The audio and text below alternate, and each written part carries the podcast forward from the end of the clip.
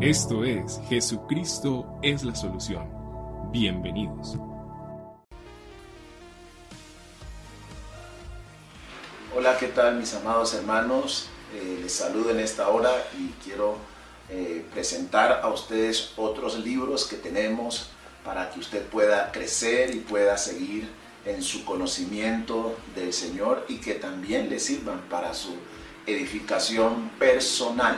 En esta oportunidad, con la ayuda del Señor, quiero presentarles dos libros y como ustedes saben que una de las cosas que ha marcado, uno de los principios que ha marcado el, ministerio que el Señor nos ha permitido es el tema de la oración y la necesidad que tenemos cada día de crecer en el conocimiento de la palabra del Señor. En esta oportunidad tenemos dos libros muy hermosos.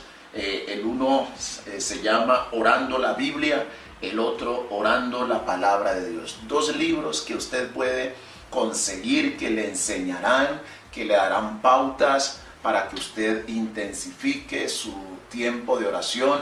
No traen modelos de oración, sencillamente es la experiencia de hombres y de mujeres que han crecido en este arte de la oración y que enseñan cómo podemos sacarle muy buen provecho a nuestro tiempo con Dios a través de la oración.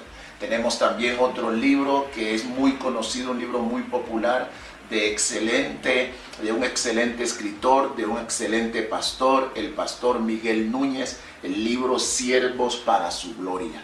Todo aquel que desee liderar, no importa si eres creyente o no creyente, si eres eh, líder de una comuna, si eres líder de una empresa, de una institución, este libro te va a enfocar en un aspecto que muchas veces pasamos por alto en el desarrollo de nuestra vida.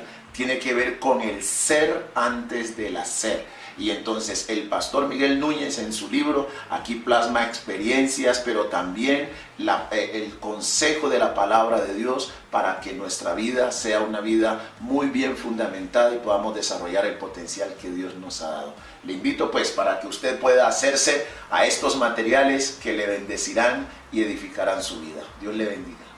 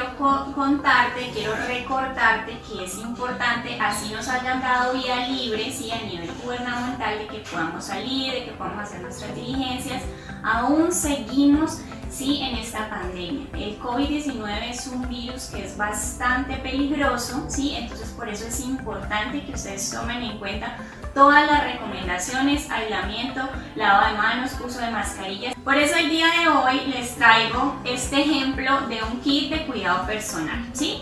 Eh, Es muy fácil y muy sencillo tenerlo. Tenemos nuestro gel antibacterial. Hay de muchas presentaciones, de muchos tamaños. O sea, que si no queremos llevar el bolsito, lo podemos usar en nuestro bolsillo. ¿Sí? O nuestro spray. ¿sí? En algunos casos también es importante algún jabón si vamos a lavarnos las manos y no hay disposición de jabón y una mascarilla extra.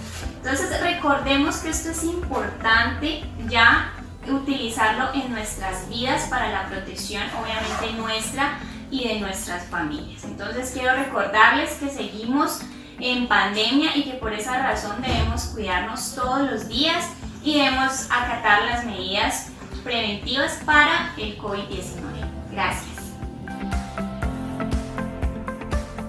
Como congregación tenemos muchas actividades digitales pensadas para ti y queremos animarte a que participes. Así que toma papel y lápiz y agéndate. Como nunca, la iglesia levanta su voz en clamor a Dios. Únete a las alboradas de oración a través de Facebook Live todos los martes y jueves de 5 a 6 de la mañana. Los jóvenes seguimos conectados. Si eres keeper, tienes entre 12 y 14 años o un broken tienes entre 15 y 17 años, te esperamos todos los sábados a las 4 y media de la tarde por Zoom. Y si eres mayor de 18 años, atento porque tenemos dos espacios. El primero, nos reunimos por generaciones, 18 más, universitarios o legacy, que es un espacio para convivir y compartir intereses, así que atentos. Y el siguiente sábado, nos reunimos todas las generaciones mayores de 18 años por Facebook y YouTube. Síguenos en nuestras redes sociales para más información. Dios tiene un propósito con tu matrimonio. Edifica tu hogar en la roca que es Cristo. Aprovecha nuestra reunión de parejas el primer sábado de cada mes a las 4 de la tarde vía Zoom. Porque, mejor son dos que uno. Dios te diseñó para ser una mujer del reino. Cada segundo sábado del mes a las 4 de la tarde te invitamos a conectarte con la reunión de mujeres de nuestra congregación, un espacio pensado para ti. No te lo pierdas. Hey mi gente, en Cristo soy una nueva criatura. ¿Sabe que sí? En Cristo soy salva, soy sanada y restaurada. En Cristo yo soy reconocido. Cristo yo soy santificado. En Cristo soy una nueva criatura. La palabra nos dice en 2 Corintios 5:17, de modo que si alguno está en Cristo, nueva criatura es, las cosas viejas pasaron. Así que si estás en Cristo, eres una nueva persona, una nueva criatura. En Cristo Dios me ha hecho punta de lanza, como lo dice mi nombre. El significado de mi nombre es aquel que rompe, aquel que va como una punta de una lanza rompiendo.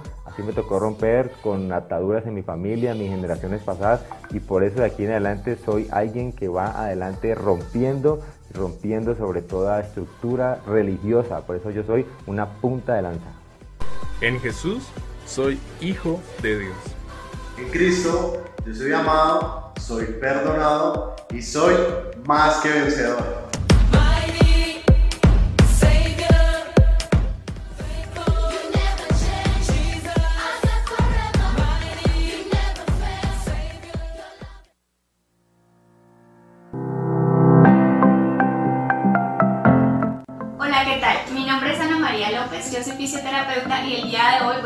Enseñarte los tres tipos de mascarillas que tenemos y cuál sería el ideal para usar. Tenemos la mascarilla de tela, la mascarilla de procedimiento quirúrgica y la mascarilla N95, ¿sí? Tapabocas de tela, pues ya sabemos cuál es. Este es nuestra, nuestra mascarilla o tapabocas de procedimiento o quirúrgico y este es nuestra mm, respirador o mascarilla N95. Recuerden que estos vienen sin filtro y con válvula de exhalación. Para que ustedes sepan cuál usar, debemos utilizar el que no tiene válvula de exhalación. ¿Listo? Entonces el día de hoy vamos a ver por qué es importante o por qué es más efectivo este tipo de tapabocas que el de tela, sin querer decir pues que no esté permitido utilizar. Ya, este tapabocas es importante ¿por qué? Porque tiene tres capas, la capa externa, la capa intermedia y la capa pues que va hacia nuestro rostro. ¿Qué pasa? El virus COVID-19 ¿sí? es un virus bastante pequeño si nosotros lo comparamos con un cabello humano en el microscopio es 400 a, 1000 veces más pequeño que el cabello humano. Entonces, este tipo de fibras, ¿sí? testeadas, obviamente tenemos que verificar que cuando compremos estas mascarillas, la caja sea verificada por registro in Entonces, el virus o las, los microorganismos quedan en esa capa intermedia. Por eso es importante utilizar este tipo de mascarillas. También es importante que sepamos cómo colocarnos la mascarilla. Entonces, primero debemos hacer una higiene de manos, muy importante. El lavado de manos fundamental. Luego, con las tirillas lo que vamos a hacer es colocar el tapabocas sobre el mentón. Y finalmente, lo que debemos hacer con el ajuste nasal es aplicarlo sobre nuestra nariz, hacer presión sobre nuestra nariz y de esta forma queda nuestro rostro protegido contra el virus COVID-19. También es importante que cuando retiremos la mascarilla nos lavemos las manos. Tengan en cuenta que este tipo de mascarillas de procedimiento quirúrgicas solo, solo duran 8 horas. Por esa razón es importante que una vez la utilicemos, hagamos nuestras diligencias o salgamos, nos, nos expongamos como a más personas, desechemos este tipo de mascarillas y nos lavemos las manos. Eh, esas son las recomendaciones y como los tips que les quería dar el día de hoy. Gracias.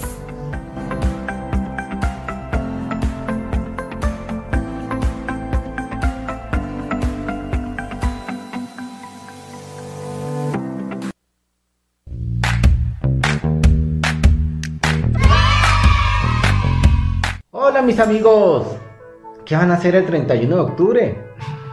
Muchas cosas me imagino, ¿no? Pero sí sabían que nosotros celebramos es el Día de la Biblia.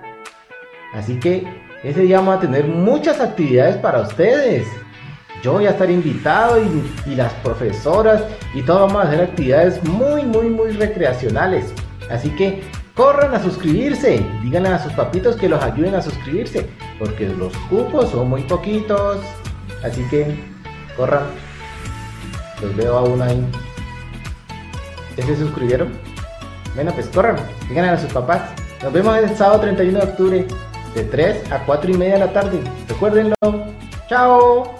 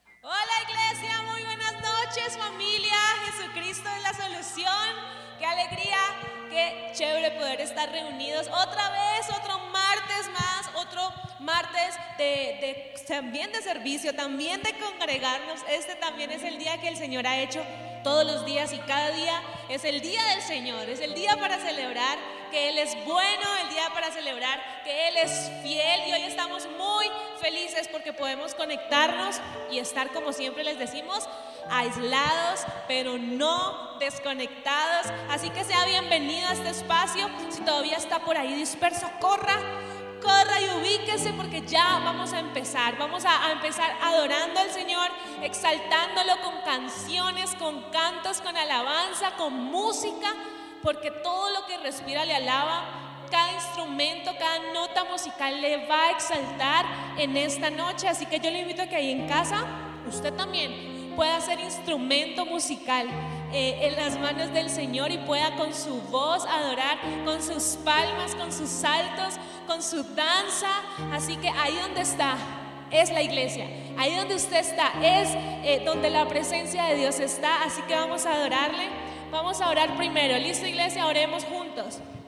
Padre, gracias por este tiempo. Gracias por esta noche que nos permites adorarte.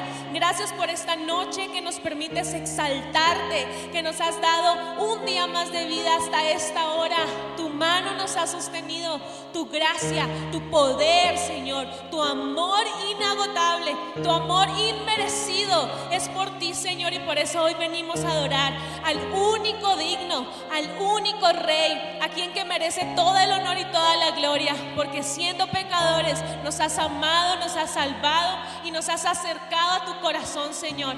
Permítenos adorarte, permítenos exaltarte con libertad en esta noche y hoy oro que tu espíritu fluya en este lugar y en las casas de mis amigos, hermanos, familia en Dios que están ahí conectados, sea tu presencia fluyendo, Señor. Ven aquí, Señor, ven ahí a cada hogar y muestra tu poder. Te lo pedimos y hemos orado esto en el nombre poderoso de Cristo Jesús. Amén.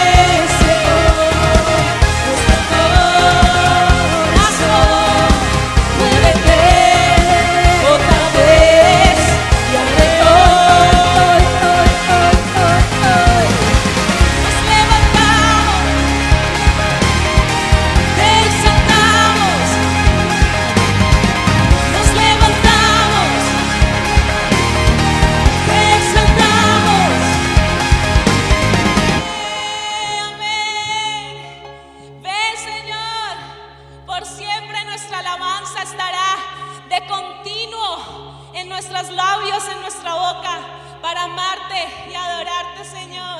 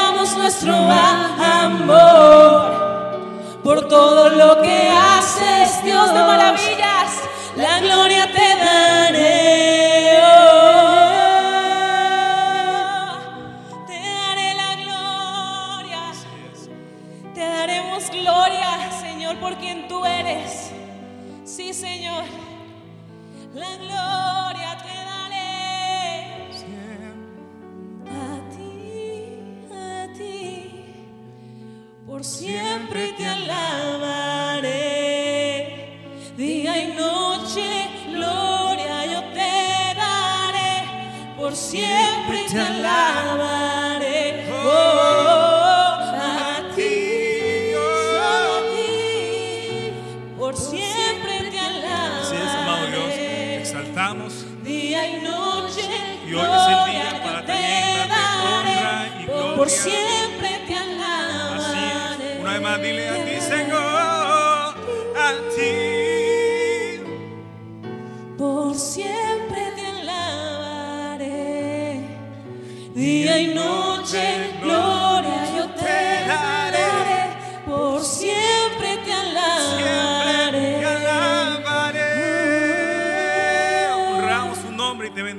Señor.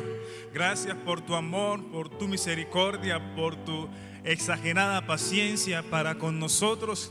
Padre, entregamos este tiempo.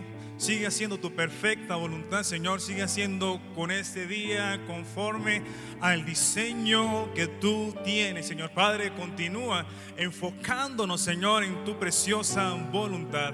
Te bendecimos y honramos tu nombre. En Cristo Jesús. Amén. Amén. Amén. Uh.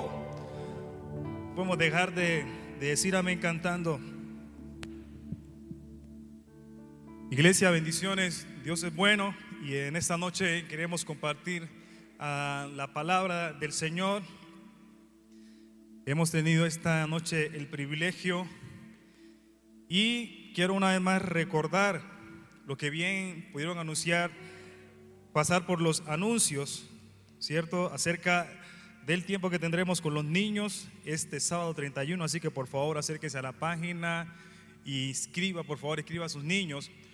Ah, y hágalo a tiempo, por favor. Ojalá antes de- del miércoles o mañana, mañana ya es miércoles, usted y yo ya estemos con nuestros niños allí alineados. Bueno, tengo el privilegio de compartir hoy la palabra del Señor y quiero que leamos su palabra en Juan capítulo 1, versículo 12, un texto que de pronto ya todos conocemos y voy a leerlo y dice así, mas a todos los que le recibieron, los que creyeron en su nombre, le dio la potestad de ser hechos hijos de Dios. Voy a leerlo otra vez. Mas a todos los que le recibieron, a los que creen en su nombre, les dio potestad de ser hechos hijos de Dios. Amado Dios, una vez más exaltamos tu nombre. Al leer tu palabra queremos ser instruidos, queremos ser enseñados, Señor. Queremos que tu palabra sea vida en nosotros, Señor. Queremos, Señor, que tú traigas a memoria tus promesas, Señor, que traigas a, a memoria tus estatutos, Señor. Padre, que nos podamos cada día afianzar en ellos, Dios del cielo. En el nombre de Jesús de Nazaret, oramos para que tú tomes el control desde el principio hasta el final de toda mi vida, Señor. Y te pedimos, amado Dios, que tú nos hables. Si en algo estamos hoy dispuestos, es escuchar tu voz en esta noche. Te bendecimos. En Cristo Jesús, amén. Utilízanos, Señor, como vasija, Dios. En Cristo Jesús, amén y amén. Bueno, hoy tema para compartir ah, allí utilizando Juan capítulo 1, versículo 12, el título es, ¿y usted no sabe quién soy yo?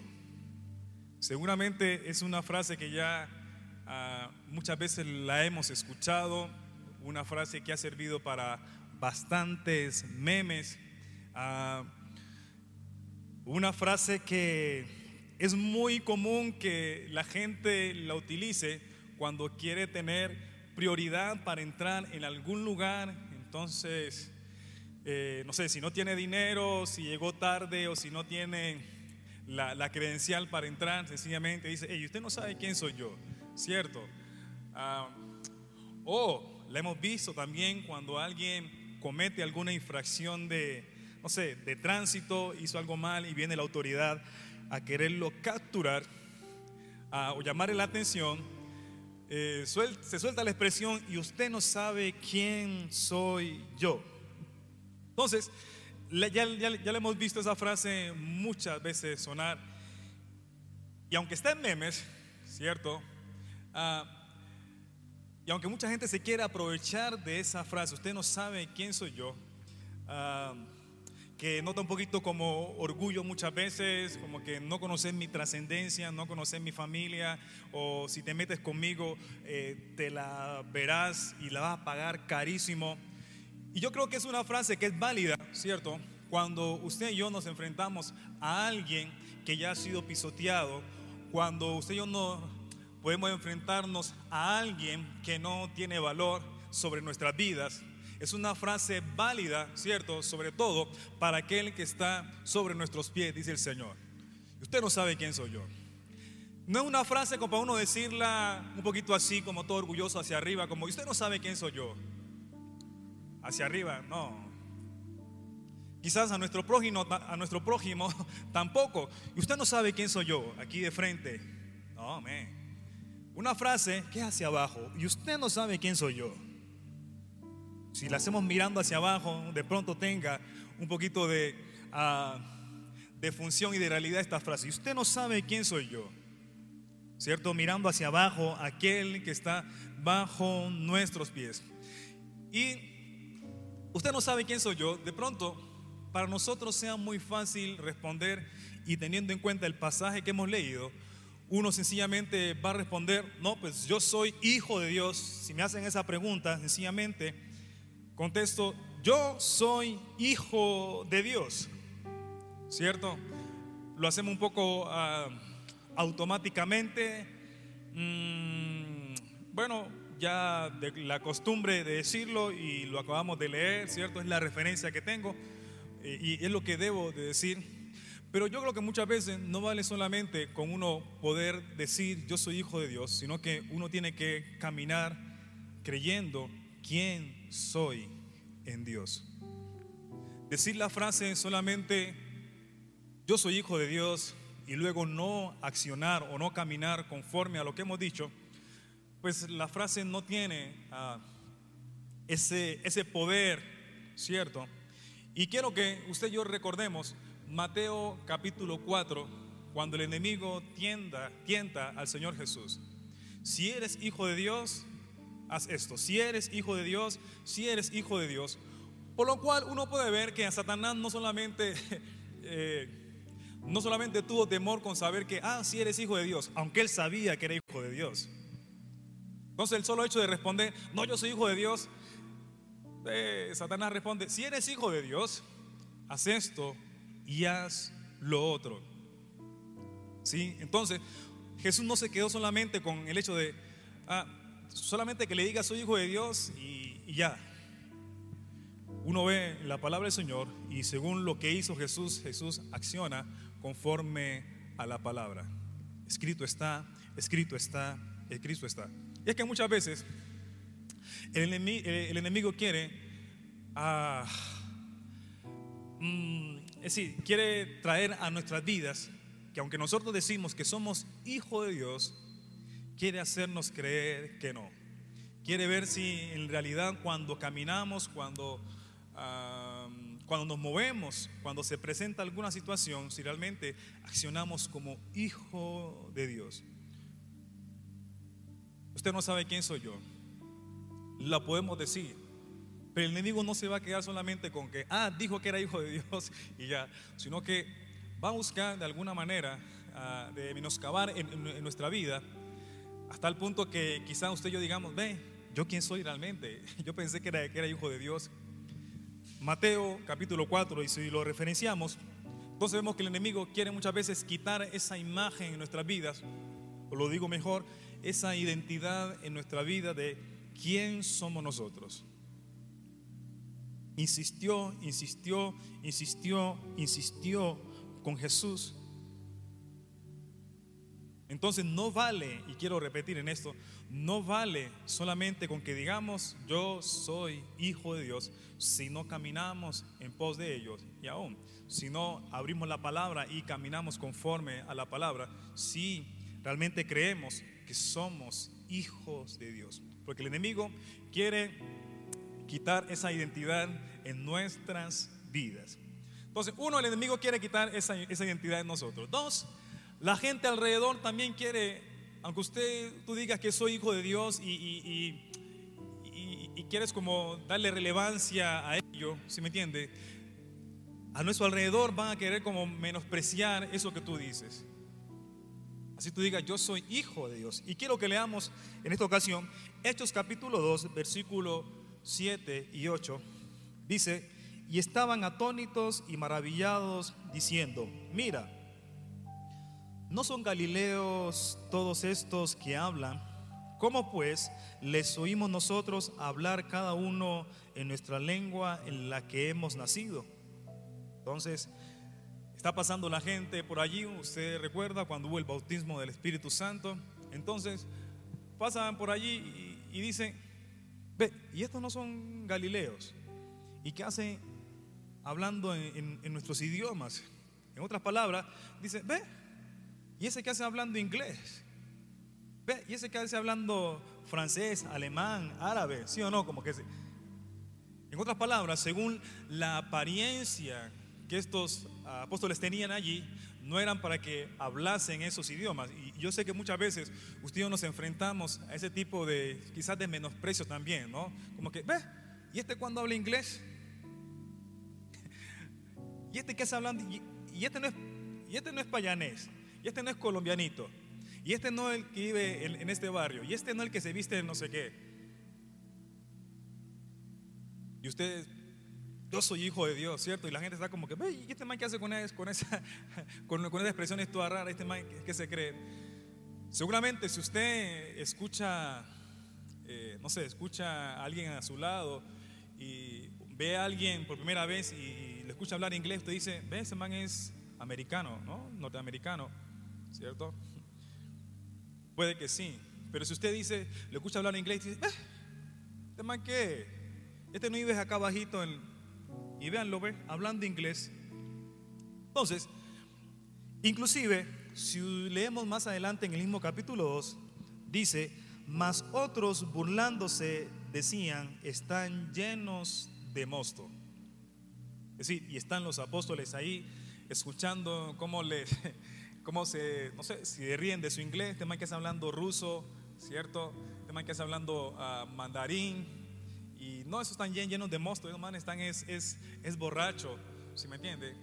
Y todo eso quiere como ah, traer mella a nuestra identidad, de que usted ha dicho que es y somos hijos de Dios. Son unas palabras un poquito como, como peyorativas, ¿cierto? Y quiero que leamos Hechos capítulo 4, versículo 13 también, que es importante, cuando dice, estos viendo el denuedo de Pedro y de Juan, sabiendo que eran hombres sin letras y del vulgo, se maravillaban y les reconocían que habían estado con Jesús. Y quiero tomar solamente esta, parte esta parte ahí que dice, ah, y sabiendo que eran hombres sin letra y del vulgo, vuelve y juega, como viéndolos su apariencia, ¿cierto? Como no era gente como que diera más, no era gente como es- especial, pues, eh, pero le reconocían que habían estado con Jesús.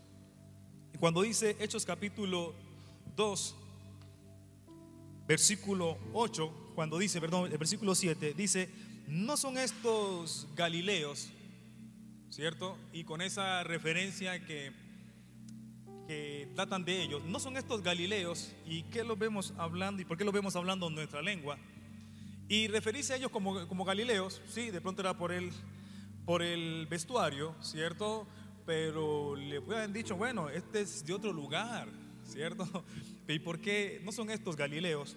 Y de alguna manera ellos tenían identificados a la gente de Galilea, ¿cierto? Y no porque eran gente importante, gente prestante, sino que, pues dicen los que saben, eran gente, campesinos, pescadores, ah, no eran como de muy buena reputación, digo, eh, en el sentido de, la imagen, un poco incultos, ¿sí? Entonces, y estos no son galileos.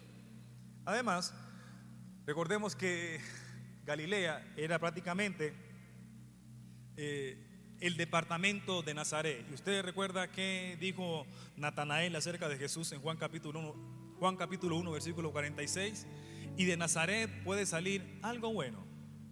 Entonces, ah, la referencia de esa región, ¿cierto? De esas personas, como que ve, y, este negro qué puede hacer, y este indígena qué puede hacer, y ve, y velo. Y este que está en ese barrio, este con esa patica que tiene, ¿qué puede hacer? De pronto eres el, el- que menos ha estudiado y ve, y, y es- y este qué puede hacer. Entonces, cuando lanzan esa expresión, ¿cierto? Y no son estos galileos, pues lo están identificando con, con una región, con una zona que no era muy, muy, muy, muy importante y como que no esperaban mucho de esa zona tampoco. Ok, no tan solo a ellos, sino a Jesús también lo referenciaban como, como Galileo, ¿no? Si usted, aquí tengo Mateo capítulo 26, versículo 69, dice, Pedro estaba sentado fuera en el patio y se le acercó una criada diciendo, tú también estabas con Jesús el Galileo. Pues Jesús el Galileo. Entonces lo referenciaba con Jesús y el Galileo. Y al decir ellos, ¿cierto? Y leímos a referenciarlos con Galilea y aún más a referenciarlos con Jesús, ¿sí me entiende?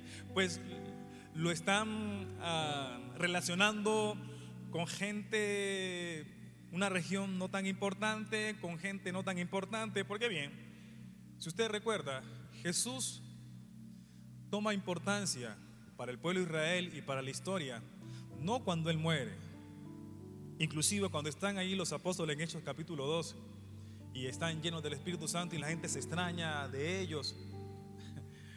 Allí la historia, ya la historia se había partido en dos, ¿cierto? Pero la gente no lo sabía todavía. Es decir, Jesús en ese momento, en ese momento, no era alguien importante con el cual usted yo decimos antes de Cristo y después de Cristo. Para ellos, para la gente del común, Jesús era uno, un, un cualquiera más. Para ellos Jesús era uno que eh, pasó por la ciudad haciendo milagros y seguramente y murió y seguramente vendrá otro. Entonces, referenciarlo inclusive con, con Jesús y que ahí quiero leer otra vez Hechos capítulo 4, perdón, Hechos capítulo 4, versículo 13, cuando dice, estos viendo el denuedo de Pedro y de Juan y sabiendo que eran hombres sin letra y del vulgo, se maravillaban y le reconocían que habían estado con Jesús. Vuelve y juega. Estamos en el contexto de los, de los hechos, ¿cierto? Y cómo están tratando a esta gente que está llena del Espíritu Santo, que se cree hijo de Dios. Estos galileos, estos vulgos, y le reconocían que habían estado con Jesús. Pero vuelve y juega. Para ellos, ¿quién era Jesús? Para la gente del común, ¿quién era Jesús? Sino uno que había hecho el show por ahí andando, pero que le tocó también la muerte en la cruz y ya. Entonces, allí Jesús no era alguien importante. Inclusive, yo quiero leer Hechos capítulo 5, seguimos en el libro de los Hechos, versículo 33. Está Pedro y los apóstoles en el concilio porque ellos están haciendo sanidades, están haciendo milagros. Entonces los líderes religiosos dicen, bueno, ¿y, esta gente qué, es lo que se cree? ¿Quiénes son? ¿Si me entiende? Ah, entonces llaman a, los apóstoles y, los entran y los amenazan como que, que, se callen prácticamente. Y Pedro dice, eh, mi gente, tengo que decirles que es mejor obedecer a Dios antes que a los hombres. Ahí delante del concilio pero lo que le quiero leer es la respuesta de uno que estaba allí en el concilio diciendo, Hechos capítulo 5, versículo 33, dice, al oír esto, el concilio supremo se enfureció y decidió matarlos. Pero uno de los miembros, un fariseo llamado Gamaliel, experto en la ley religiosa y respetado por toda la gente, se puso en pie y ordenó que sacaran de la sala del concilio a los apóstoles por un momento. Entonces les dijo a sus colegas, hombres de Israel, tengan cuidado con lo que piensan hacerle a estos hombres. Hace algún tiempo hubo un tal Teudas, quien fingía ser alguien importante. Escuchen bien las palabras de Gamaliel Teudas, quien fingía ser alguien importante, unos 400 personas se le unieron, pero a él lo mataron y todos sus seguidores se fueron cada cual por su camino. Todo el movimiento se redujo a nada. Después de él, en el tiempo en que se llevó a cabo el censo, apareció un tal Judas de Galilea. Logró que la gente lo siguiera pero a él también lo mataron y todos sus seguidores se dispersaron. Así que mi consejo es que dejen a estos hombres en paz, pónganlos en libertad. Si ellos están planeando y actuando por sí solos, pronto su movimiento caerá. Pero si es Dios, ustedes no podrán detenerlos. Tal vez hasta se encuentren peleando contra Dios. Entonces se levanta Gamaliel, ¿cierto? Y como que aterriza a esta gente y le dice, bueno, recuerden que hace un tiempo vino por acá un tal Teusda, ¿cierto? Que fingía pues ser alguien importante, tenía seguidores, Tuki Tuki lo mataron, ¿cierto? Luego apareció un tal Judas, el Galileo, ¿cierto? Y también lo mismo, lo mataron. y si ustedes ven, aparece un Jesús también y Tiki lo mataron también. Entonces, estos manes están, con esa vuelta, entonces, eh, si, si, si, es pura, si es pura bulla nada más, esto se va a acabar. Pero ojo, si, es, si esto es de Dios, usted se está metiendo en un, en un gran lío. Lo que le quiero ahí llama la atención, sé que podemos estudiar mucho allí, pero es la referencia que tiene Jesús en ese momento no es tan importante. Para la gente normal, para los religiosos, Jesús es uno más. Hoy, para nosotros, la historia nos dice que no es así. Pero a lo que se enfrentan los apóstoles, si me entiende, ellos no, ellos no tienen cómo decir, no, vean a Jesús en la historia cómo resucitó. Más allá de lo que ellos están sintiendo y están viviendo por la fe. Entonces, mientras unos quieren como menospreciarle por su, por su forma de vestir, ¿cierto? Eh, por lo que son, que no eran hombres de letra, eh, eran del, del vulgo, si me entiende? Aún más viene y lo quieren referenciar con alguien, con Jesús, ¿cierto? Y cuando hablan de Jesús no es como una buena referencia, como diciendo, ah, Jesús, el, que murió y el que resucitó, wow, o sea, con, ese que es poderoso. No, como uno más.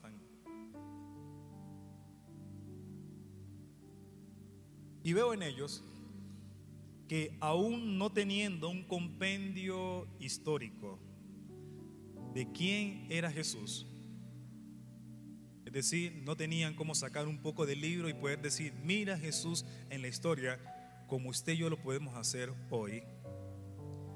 A ellos les bastó defenderse y reconocer su identidad que eran hijos de Dios por fe. Mientras unos querían hacerle el feo,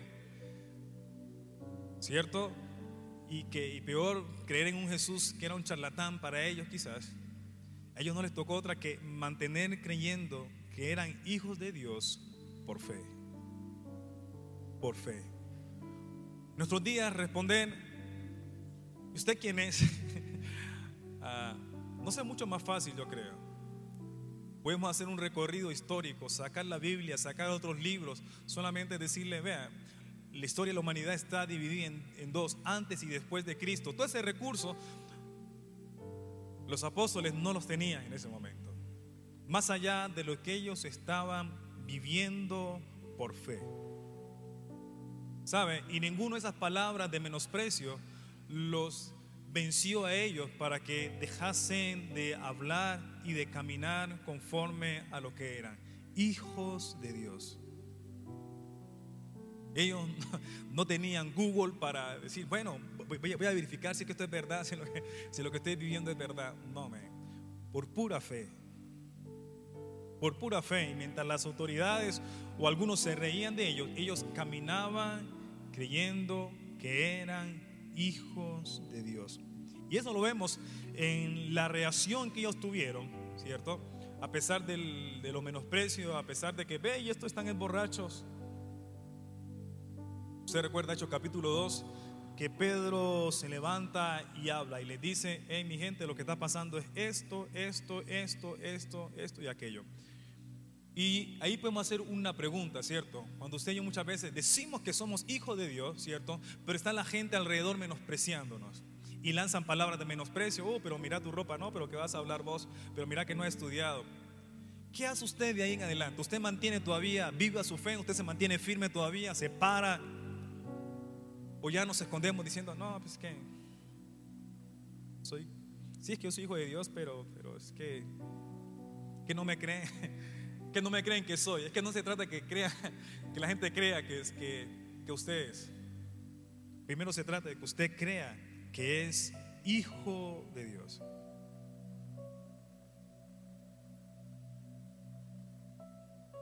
La reacción de los discípulos, ¿cierto?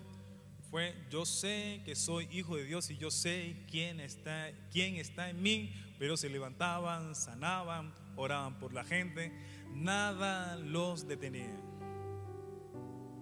No era simplemente responder, es que yo soy hijo de Dios. Hay que accionar, hay que, hay que moverse. Insisto, primero, Satanás quiere menguar en nosotros nuestra identidad. Así como en Mateo capítulo 4 lo quiso hacerlo con Jesús, que no, no, solamente bastó que él dijese soy hijo de Dios. Segundo, la gente a nuestro alrededor también muchas veces quiere hacer lo mismo. Lo vemos aquí con los apóstoles, ¿cierto? ¿Y ustedes quiénes son? Y esta gente, este man... Y ellos caminaron y siguieron haciendo todo conforme a la voluntad del Señor porque sabían quién eran ellos. Hechos capítulo 4, versículo 9 dice, mas Pedro y Juan respondieron diciéndoles, juzga si es justo delante de Dios obedecer a vosotros antes que a Dios. Eh, me encanta Hechos capítulo 5, versículo 29, que también dice lo mismo. Respondiendo Pedro y los apóstoles dijeron, es necesario obedecer a Dios antes que a los hombres. Insisto en ello. Y usted no sabe quién soy yo. Es una frase muy, muy, muy, muy sencilla, pues decirla, ¿cierto? Ah, pero no solamente la frase la que va a abrir puertas, tiene que ser nuestras acciones. ¿Cómo nosotros reaccionamos después de, o accionamos más bien después de decir que somos hijos de Dios? ¿Será que caminamos sobre las aguas? ¿Será que nos atrevemos a dar ese paso? ¿O nos quedamos solamente, nos quedamos solamente con el hecho que, ah, es que yo dije que era hijo de Dios y ya. Entonces, Satanás, el enemigo, la gente a nuestro alrededor, y esta semana leía Santiago capítulo 5, versículo 17, cuando dice que Elías, un hombre sujeto a pasiones como las nuestras, ¿cierto? Dice la palabra que oró fervientemente, que no lloviera y no llovió. Santiago 5, 17.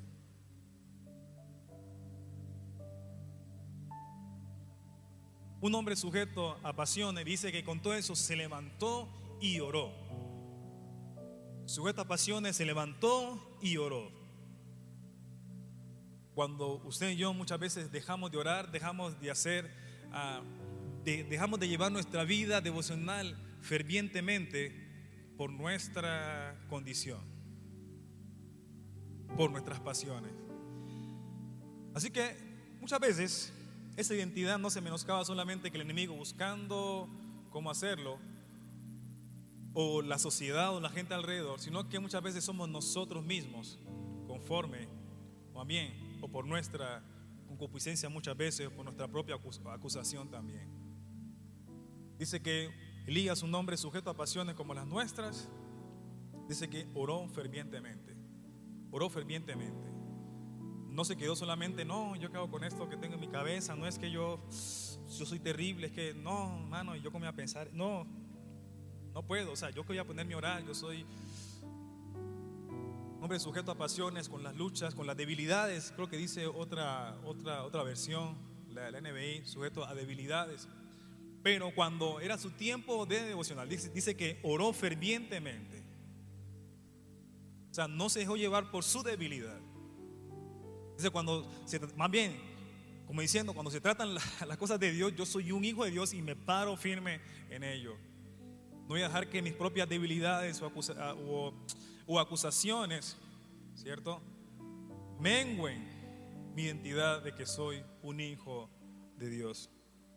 Entonces, lo que quiero recordar en esta noche, mis hermanos, es ello. Uno, uno, uno no, uno, una sola cosa somos hijos de Dios, ¿cierto? Y la invitación es apropiarse por la fe de lo que dice la palabra acerca de nosotros. Y con esto Lo que estoy haciendo es traer a memoria. No es si usted recuerda el martes pasado cuando Angie, Angie compartía eh, Primera de Pedro 2.9, ¿cierto? Que somos linaje,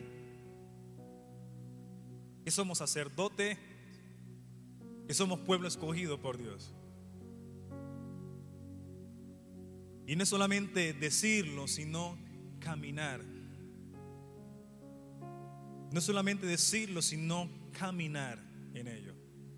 Insisto, para los apóstoles, para muchos de ellos, caminar por fe sin ninguna referencia eh, de libros, algún compendio, pues, más allá de su fe. Hoy, hoy usted y yo tenemos un resto, si, si, si me entienden, para algunos que leían, inclusive escuchaban que debían creer en Jesús, ¿cierto? Hoy usted tenemos Mateo, Marcos, Lucas, Juan y podemos leer a Jesús y decir, wow, en una sola noche podemos enterarnos de todo eso. Claro que eso iba a nuestra fe. Ellos no tenían, pero caminaban conforme a ello. Entonces, la invitación esta noche es apropiarse por fe, creyendo que somos hijos de Dios. No solamente lanzar la expresión y usted no sabe quién soy yo. Y en ello, algo que nos va a ayudar es la fe. La fe por la palabra. Insisto en ello. La fe por la palabra nos va a ayudar a creer que somos hijos de Dios. Y eso es excelente. Y lo segundo que quiero compartirle, que nos puede ayudar a, nosotros, y es que el dilema muchas veces no es tanto el reconocer que somos, de ser más bien, o de ser, sino el dilema muchas veces es eh, el asunto situacional, es dónde estoy parado yo. Puedo decirlo, es que yo soy, ¿cierto? Pero no me siento en el lugar donde debo estar, donde creo que debería estar. Lo digo, pero creo que estoy... Uh, no estoy en el lugar que Dios ha dicho que yo debo estar. Y quiero que allí eh, terminemos con 2 Corintios capítulo 5 versículo 17. Dice, de modo que si alguno está en Cristo, nueva criatura es. He aquí todas las cosas viejas pasaron, he aquí todas son hechas nuevas. Repito, dice, de modo que si alguno está en Cristo, nueva criatura es. Y por eso quiero compartirle este segundo punto. Primero, la fe conforme a la palabra para saber de que somos hijos de Dios. Pero me llama la atención cuando dice la palabra que de modo que si alguno está en Cristo, nueva criatura es. Si alguno está en Cristo. Voy a repetir eso, por favor si alguno está en Cristo, si está ubicado en Cristo, lo digo de otra manera, si alguno está en la casa de Cristo, nueva criatura es, si me entiende? Todas las cosas, las cosas viejas pasaron y aquí todas son hechas nuevas. Entonces, si uno está en Cristo, la identidad que yo debo de tener, si me entiende, es la de un hijo de Dios. Si yo estoy en Cristo, no me puedo identificar no sé, yo sé, también, cuando usted declaramos, yo soy hijo de Dios, yo sé que usted y yo nos miramos y decimos, no, pero, o sea, todo lo que me falta todavía, o sea, hasta muchas veces me da pena boquear, decir si soy hijo de Dios o no, ¿cierto? Pero bueno, pues lo digo por, la, por, lo que dice la palabra, uno todavía no se ve una obra completa. Ah, me falta mucho, ¿qué hago? ¿Cierto? Pero si usted reconoce que está en Cristo, no solamente que yo soy un hijo de Dios, no solamente decir que soy un hijo de Dios, sino que usted reconocer que yo estoy en Cristo, creo que reconocer que estamos en Cristo cambia aún nuestra perspectiva. Así como la de Elías, un hombre sujeto a pasiones, pero oró a Dios que no lloviera y no llovió. Y aún recordemos Primera de Reyes capítulo 17, cuando Elías podía, podía decir, vive Jehová en cuya presencia estoy. Sí, ese hombre sujeto a pasiones. Sí, yo sé que vive Jehová en cuya presencia estoy.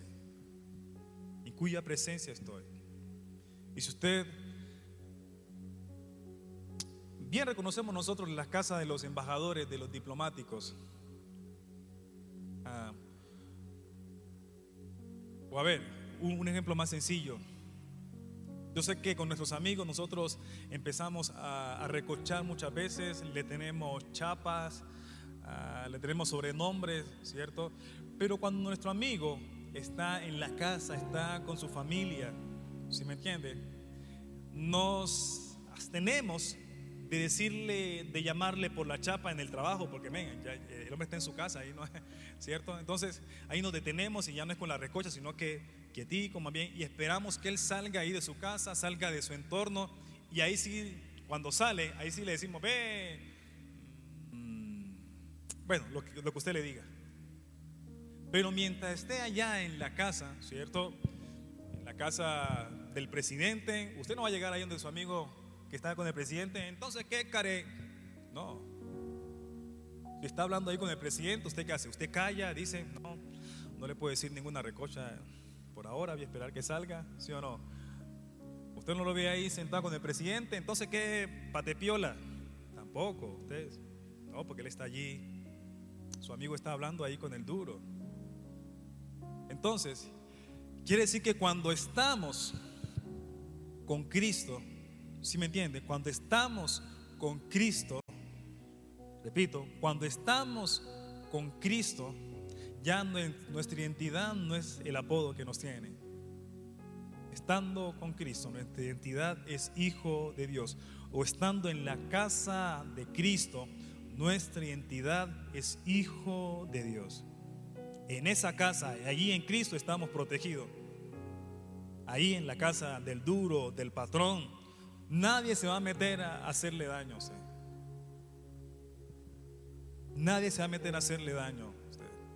Siempre y cuando usted esté en Cristo, reconozca que está en Cristo. No, no solamente decirlo, es que yo soy hijo de Dios, sino reconocer que usted está en Cristo.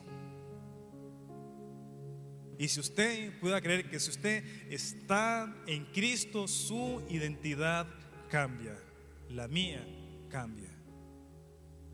Porque ya no me van a ver como me vean en la calle, porque estoy en la casa de Cristo. Y qué bueno que usted y yo podamos creer, no solamente decir, es que yo soy hijo de Dios, no que poder declarar que estamos, que estamos en Cristo. Y por cuanto estamos en Cristo, somos una nueva criatura. Por cuanto estamos en Cristo, ya no me veo como esa persona como que... Porque ustedes muchas veces nos definimos, es según nuestro estado, el estado de hoy. Entonces, ¿quién soy? Soy, no sé, lo, que hice hoy. ¿Sí me entiende? Pero estando en Cristo, más bien, lo repito, más bien, para mucha gente a usted le falta pelo para moño. A usted y a mí nos falta pelo para moño. Uh, y bastante. Y bastante. Para mucha gente que usted y yo tengamos el, el, e, e, eso de ser hijo de Dios, oh, nos falta, pero, uh, men. Pero dice la palabra que de modo que si alguno está en Cristo, nueva criatura es. Las cosas viejas pasaron y aquí todas son hechas nuevas. Entonces, cuando uno está en Cristo, uno ya no se identifica, no sé, como el perdedor, como el, el tantas cosas, sino que yo puedo saber de que eso que yo quiero tener a mi mente, que no me deja avanzar, que yo soy un no sé, soy, una nada, yo no avanzo. Si estoy en Cristo, eso tiene que cambiar, porque dice, todas las cosas viejas pasaron y aquí todas son hechas nuevas. Y termino diciendo esto. Y si soy una nueva criatura, quiere decir que yo tengo un nuevo nombre. Ya no tengo el nombre de recocha, ya no tengo el nombre, inclusive ni, siquiera el nombre de nacimiento. Tengo un nuevo nombre. A mí me conocen como otra persona.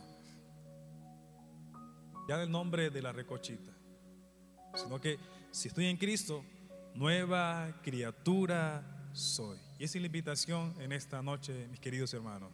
Uno, creer, sí, por fe de que somos hijos de Dios y que usted lo pueda declarar y que usted lo pueda decir. ¿Cierto? Dos, pero que también usted se pueda situar y saber de que usted está en Cristo, está en la casa de Cristo y por lo tanto usted estando allí, el enemigo no le puede tocar. Su identidad, su identidad, si usted en la casa de Cristo, su identidad tiene que cambiar. Tercero, y si está en Cristo, ya su nombre no es, su nombre no es el pecador. Su nombre no es el pecador. Su nombre cambia. Por eso Elías, estando en la presencia de Dios, estando en Dios, podía orar fervientemente.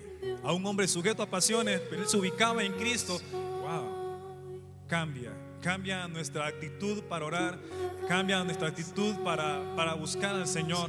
Porque ya no decimos, no, yo que voy a buscar a Dios, yo que voy a orar, yo que voy a hacer esto, si yo no sirvo para nada. Pero cuando usted se ubica, usted cambia su identidad. O sea, usted dice, yo ya no soy ese pecador de ayer ni de hace unos minutos, porque yo estoy en Cristo. Sabemos que esto cada día es un proceso de regeneración que el Espíritu Santo hace en nuestra vida, si me entienden. Pero para Dios, estando en Cristo, somos una nueva criatura.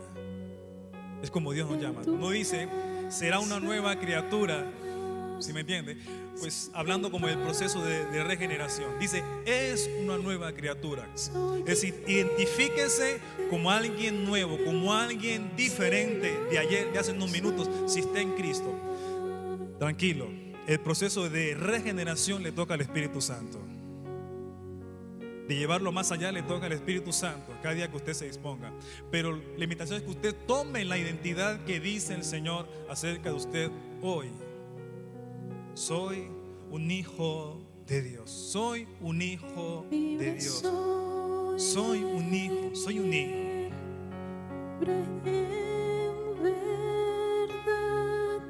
Soy hijo de Dios. Si lo soy.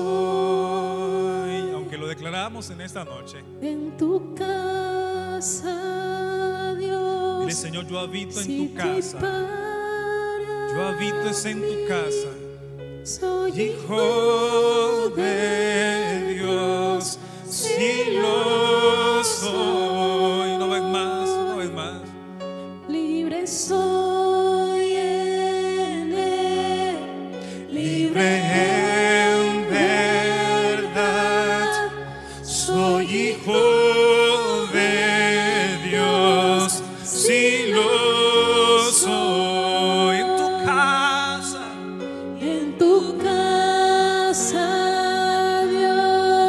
Si habito en tu casa.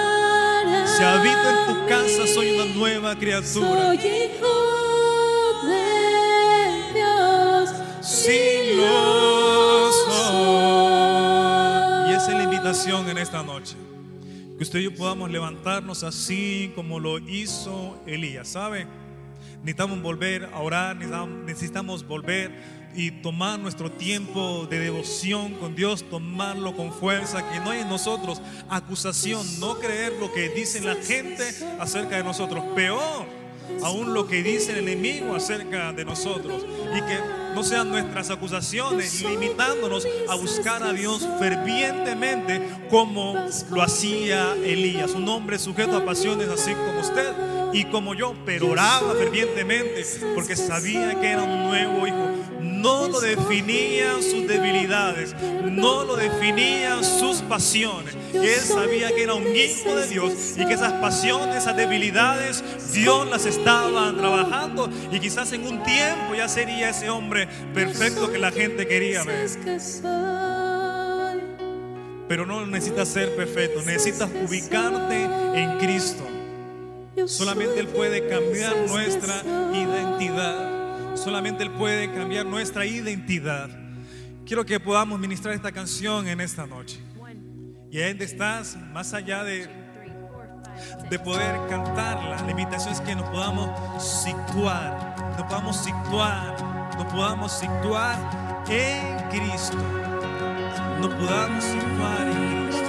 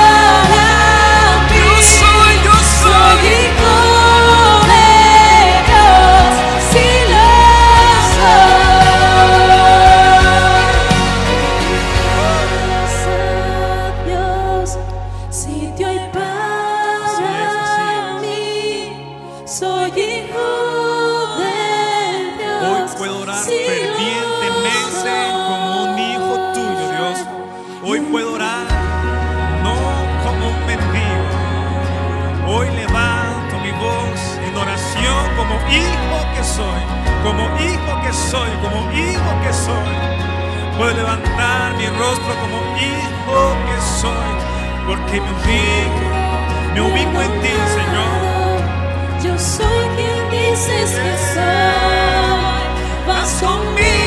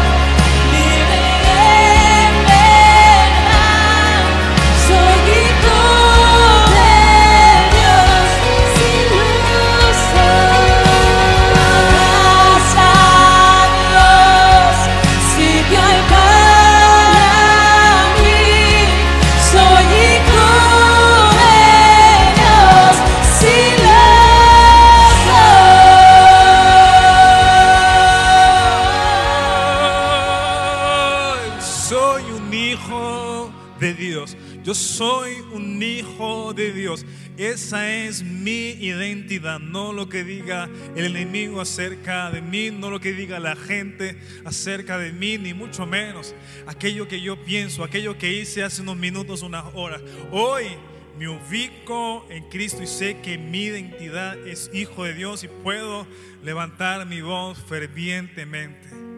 Padre, gracias por tu palabra hoy. Gracias por tu palabra hoy, Señor. Padre, y enséñanos cada día a caminar conforme a la identidad que tú nos has dado, Dios. Padre, enséñanos a caminar cada día creyendo que estamos en tu casa, Dios. Que estamos habitando en la casa del Todopoderoso y que nadie hace recoche en esa casa. Por lo tanto, todos aquellos que me vean en esa casa, ubicado allí con el Todopoderoso, podrán identificarme no como un perdedor, sino como un hijo tuyo. Señor, y aún hoy necesito aprender levantar mi voz en esta noche una vez más en oración fervientemente. Aprender a buscarte esta noche una vez más fervientemente, Dios. Como un hijo tuyo lo hace. Como un hijo tuyo lo hace. Enséñanos, Dios del cielo. Padre, honramos y te bendecimos, Dios, hoy, mañana. Enséñanos a caminar como un hijo tuyo, que no solamente lo digamos, sino que lo vivamos en nuestras acciones. Te bendecimos en Cristo Jesús. Amén, amén y amén. Iglesia, bendiciones.